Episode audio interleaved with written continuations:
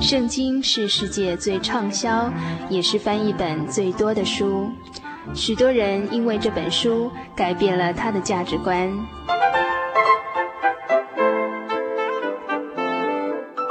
请和我们一起进入圣经的迷人世界。欢迎收听《圣经小百科》。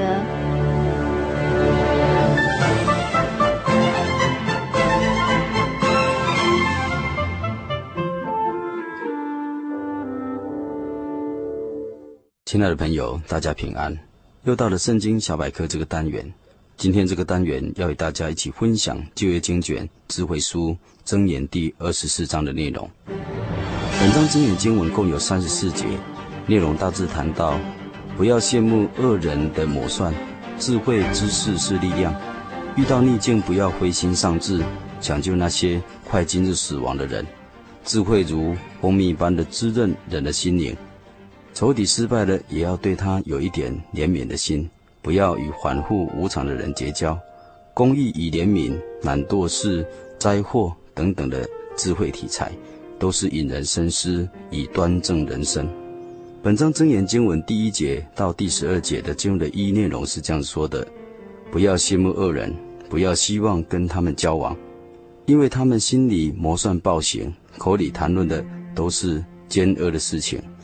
人以智慧建立房屋，以明智使它站立稳固。借知识把房屋充满各样珍奇可爱的宝物。智慧的人大有能力，有知识的人能够力上加力。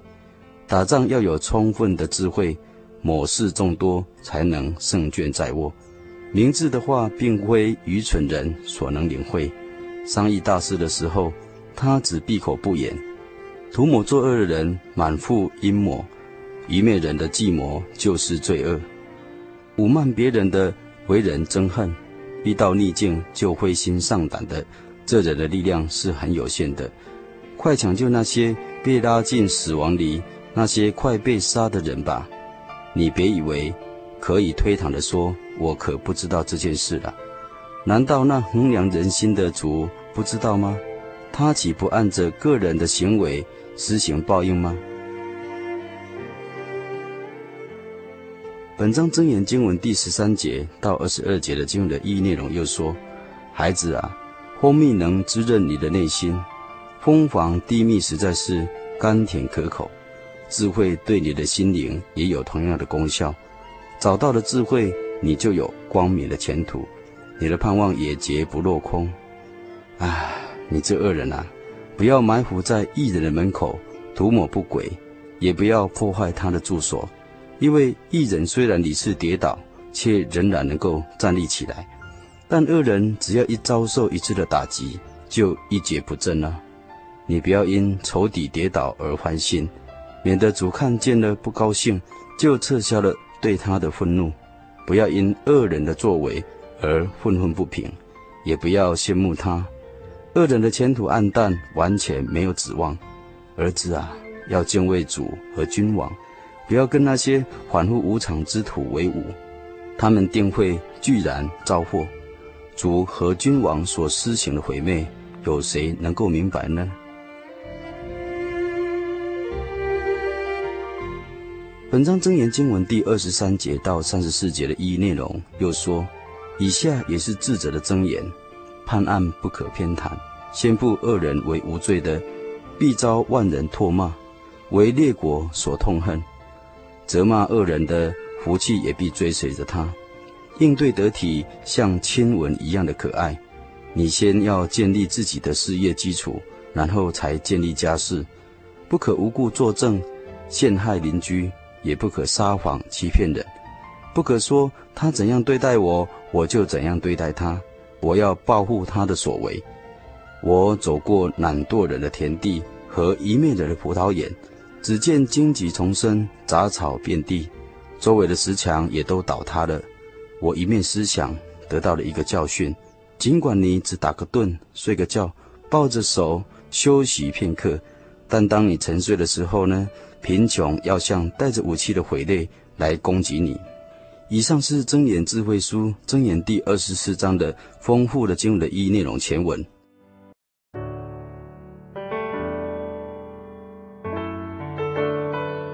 在本章真言第十一节、十二节，圣经和一本说：“人被拉到死地，你要解救；人将被杀，你需拦阻。你若说这事我未曾知道，那衡量人心的岂不明白吗？保守你命的岂不知道吗？他岂不按着个人所行的报应个人吗？按着圣经旧约的律法。”人若看见恨他的人的驴子被压卧在重驮之下，是不可装作没有看见，就故意的走开。他一定要和驴的主人一起来抬开压在驴子身上的重驮，这样仇人牲畜尚且能够得救助，何况无辜惨遭患难逼迫将受杀害的人，岂可不施以援助的手呢？救援他脱离生命的危险呢？人都应该有正义感和怜悯的心肠，救死扶亡，是人应当尽的职责所在。若是见死不救，那天上的神岂不知道将来在审判台前又如何交代呢？主耶稣在好撒玛利亚人的比喻当中，特别的用这一段故事来指责那些认识神律法而不遵行神律法的祭司和利未人。神把一个垂死的人放在我们面前。是有他美好的旨意，是对我们人有所托付。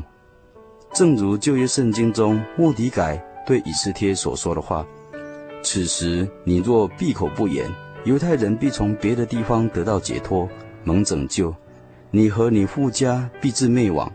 焉知你得了王后的位分，不是为了现今的机会吗？所以，一个被拉到死地的人，你若袖手旁观，推说不知道。”那鉴察全地的神岂不知道，岂不明白？因为我们的心思作为，都在神的鉴察之下，人岂能单顾自己的安危和幸福的生活而已吗？在瑞士日内瓦有一位亨利·杜兰先生，他出生在西元一八二八年五月八日，他的父亲是一位有名的商业巨子，母亲是日内瓦总医院院长的女儿，是非常有钱。也是一位基督徒。杜兰六岁的时候，看到监狱里的犯人，就起了怜悯，可怜他们为何锒当入狱的受苦，就起了怜悯的心，可怜他们为何会锒当入狱受苦。在他十八岁那年，参加基督教青年会运动，领导救助工作。在三十一岁那年，经营银行事业。就在那一年，前往意大利，经过苏弗林诺战场。那时，拿破仑三世率领法国联军，正与萨丁尼亚王国军队交战，大军的数量达到三十万人，战线绵延六十里，伤亡遍野，惨绝人寰。杜兰本着一颗赤子仁爱的心，奋身救助，但自己也感到力量是非常的微弱，就号召当地的妇女，不分敌我，共同协助保护伤患者。以后，他又把战场上所看到的人间地惨况写成《苏弗林诺回忆录》，在出版之后举世震撼。在他书中建议成立一个永久性的国际慈善救济机构，以中立的立场来从事战争时救死扶伤的工作。这就是历史上红十字理想的产生。到西元一八六三年，国际红十字委员会。就在瑞士日内瓦诞生了。过了一年，制定了红十字作为标志，代表和平、博爱、中立、公义、维护人道。受伤的人在战场上用手指沾着自己的血，在伤衣上画个红十字，以求救救护。我们知道，人类最大的痛苦是来自战争、凶杀、暴力、恐怖活动、饥饿和疾病等等。为了要减轻、消除这些苦难，人类必须发挥最大的爱心，像杜兰先生一样，他为了爱心而牺牲奉献，不求名利，燃烧自己，照亮别人。他的舍己是为了博爱的精神，留给世人无限的怀念与崇敬。现在世界各国，无论是民主或是共产国家，都有红十字的组织。举凡国际间发生纠纷，去调停排解，战争伤亡做慰问安抚，天灾人祸做急难救助。哪一个国家人民受到欺凌压迫，被奴隶不能自由时，去伸张正义，谋求解救。红十字会所到的地方，无论任何国家，不分敌我，都受欢迎，发挥组织的功能，倡导和平、博爱、互助合作，发扬人道精神，为人类谋求和平、幸福的而努力。当看到红十字会这个组织的时候呢，就会让人想起杜兰先生舍己为人的精神，做了美好的见证。红十字的标志是受伤者用手指头自己沾着血画成的。受伤的人是为了救国家民族的战争而受伤，他们所流的血是为了国家人民的生存奉献牺牲而流出来的，所以用红十字形来做标志，在两千年前。耶稣基督为了爱我们世上的人，拯救我们世人，能够脱离罪恶与永远的死亡，也就是地狱永远的刑罚，他甘心舍弃自己，被钉死在十字架上，流血舍命，付出了最大的牺牲的代价。就诚如使徒保罗说：“唯有基督在我们还做罪人的时候为我们死，神的爱就在此向我们显明了。”基督耶稣为了担当我们人类的罪而死，而且死在十字架上。这受苦的十字架不但是显明了神的慈爱，并且也显明了神的恩典与和平。耶稣他是奇妙、测试、全能的神，永在的父，和平的君。他来到自己所创造的这个世界上，就是为了要完成传扬救恩与和平福音给世上所有人听。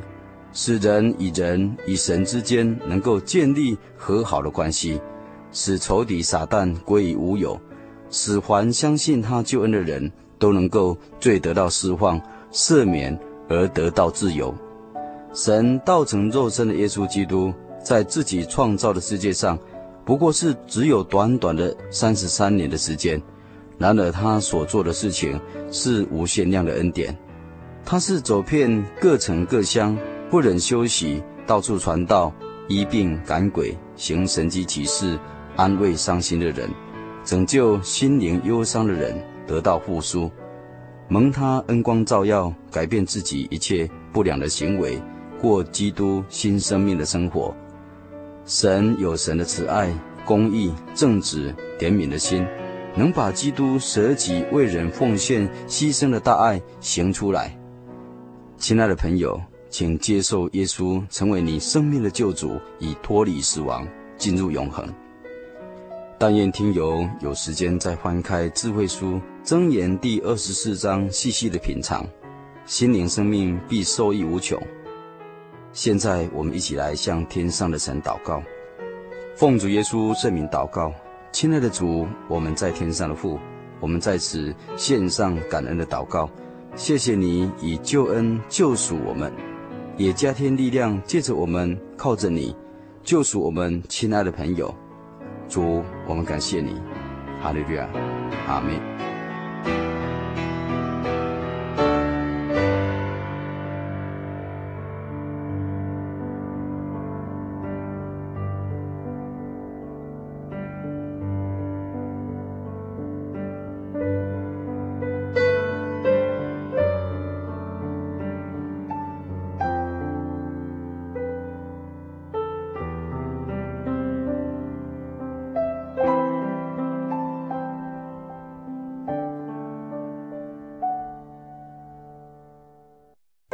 我对圣经的道理好有兴趣哦，可是又不知道怎么入门哎。你可以参加圣经函授课程啊！真的啊？那怎么报名？只要写下姓名、电话、地址，寄到台中邮政六十六支二十一号信箱，很快的，你就会收到第一课的课程了。赶快去寄吧。嗯。圣经函授课程能循序渐进地引导您更了解耶稣基督的福音。得到生命的滋润和来自信仰的力量。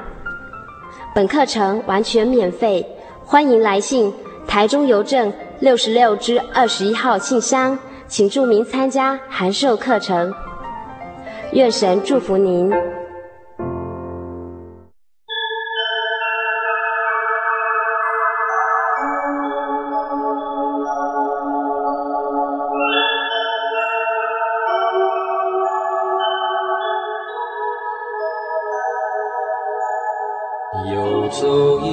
山水，寻获心之甘泉，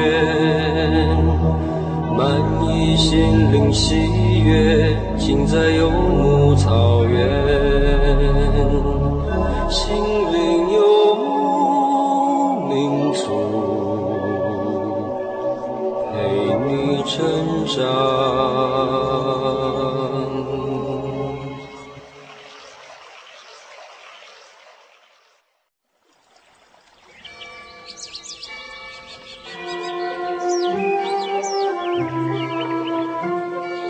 在这个地方，您可以找到生命的平安。在这个地方，喜乐就像泉水一样源源不绝。真耶稣教会总是敞开大门，欢迎您的加入。耶稣的爱是你我都可以享有的。真耶稣教会，台中邮政六十六至二十一信箱。欢迎来信，愿您平安。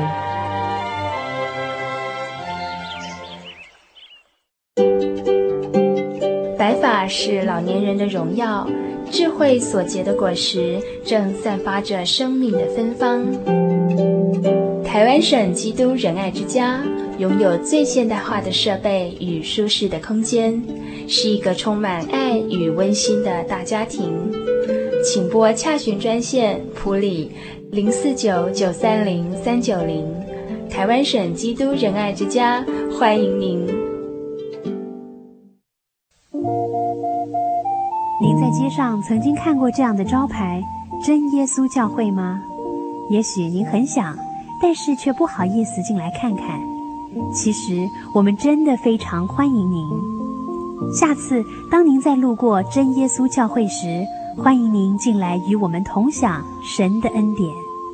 真耶稣教会，台中邮政六十六至二十一信箱，欢迎来信，愿您平安。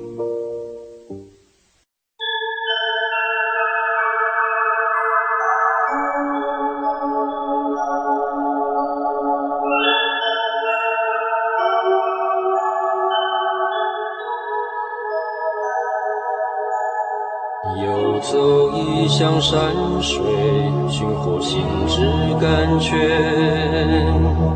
满溢心灵喜悦，尽在游牧草原。心灵游牧民族，陪你成长。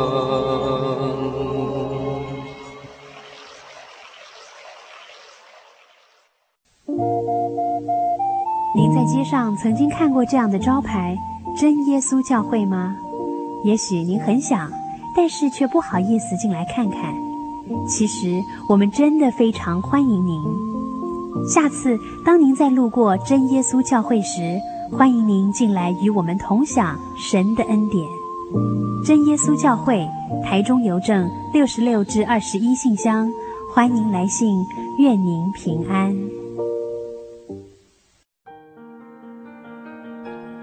由于社会经济繁荣，平均寿命延长，台湾已逐渐迈入高龄化社会。台湾省基督仁爱之家坐落于山明水秀、空气清新的埔里，拥有最现代化的设备与舒适的空间，可以使进驻的老人有着宛如居家温馨的感觉。请拨洽询专线零四九九三零三九零。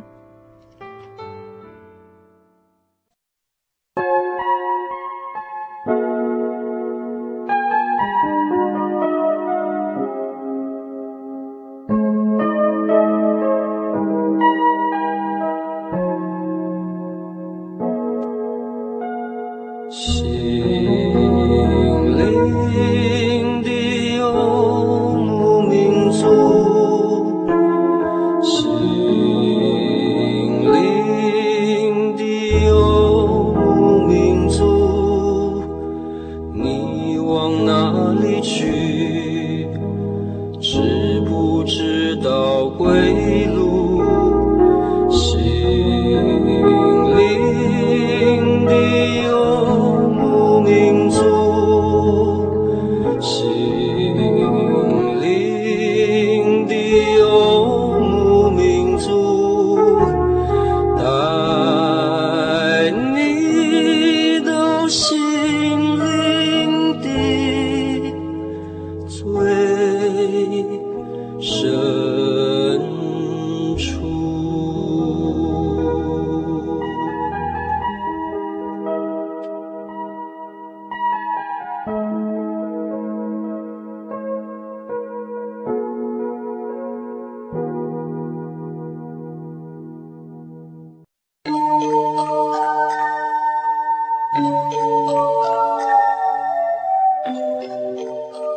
各位亲爱的游牧民族朋友们短短一个小时的节目转眼之间又要接近尾声了。而这四周以来我们陆陆续续在节目中跟大家分享了圣经中八个追求幸福的方法。不知道在你的心里有没有留下一点点什么曾经有一位记者哈，他在采访一位失忆的少年。那这位记者写着写着就抬起头来就说：“你的意思是说，要我把你的痛苦的经验全部报道出来？”让这个社会上的青少年都有所警惕，是不是？那这位少年就说：“是的，我要让为人父母还有当老师的都要引以为戒，好好的教育他们的子女还有学生，不要重蹈我的覆辙。”那记者就说：“你是说，由于家境不好，父母失职，教师姑息，还有朋友的引诱，你才越陷越深，不能自拔，对不对？”那这位少年就说：“对。”我恨我的家庭，恨我的父母，我恨我的老师，还有我那一群酒肉朋友。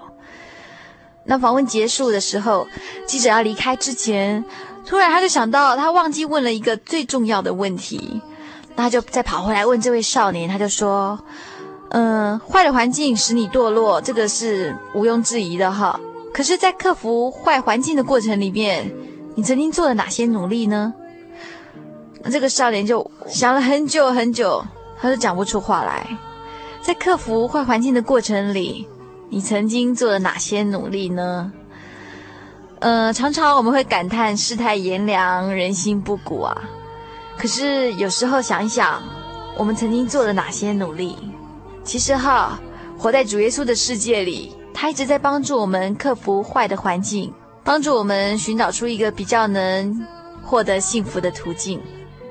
西方有一句名言说。那些总是在手掌里面寻找命运的人，其实他们忘记了，他们的双手就是缔造命运的手。当我们愿意去改变我们的观念、想法，然后改变自己的生活态度、行为，就能慢慢改变自己的命运。那离所谓的幸福就不远了。在节目结束的时候呢，还是要叮咛所有听众朋友：如果您对本集，也就是一百二十三集的节目，有兴趣的话，我们都非常欢迎您来信索取节目卡带。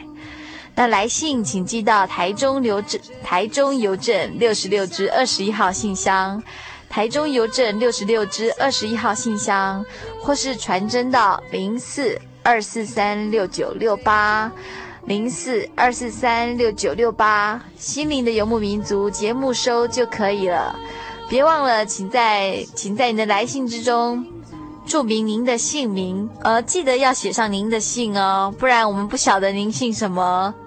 我们要在下一周推出一个新的单元，叫做音乐花园。呃，在这个单元之中呢，我们要跟大家分享很多令人隽永不已的音乐。那我们一起来期待下一周的空中相聚。预祝朋友们在未来的一个礼拜里都能健康快乐。我们下周再见，平安。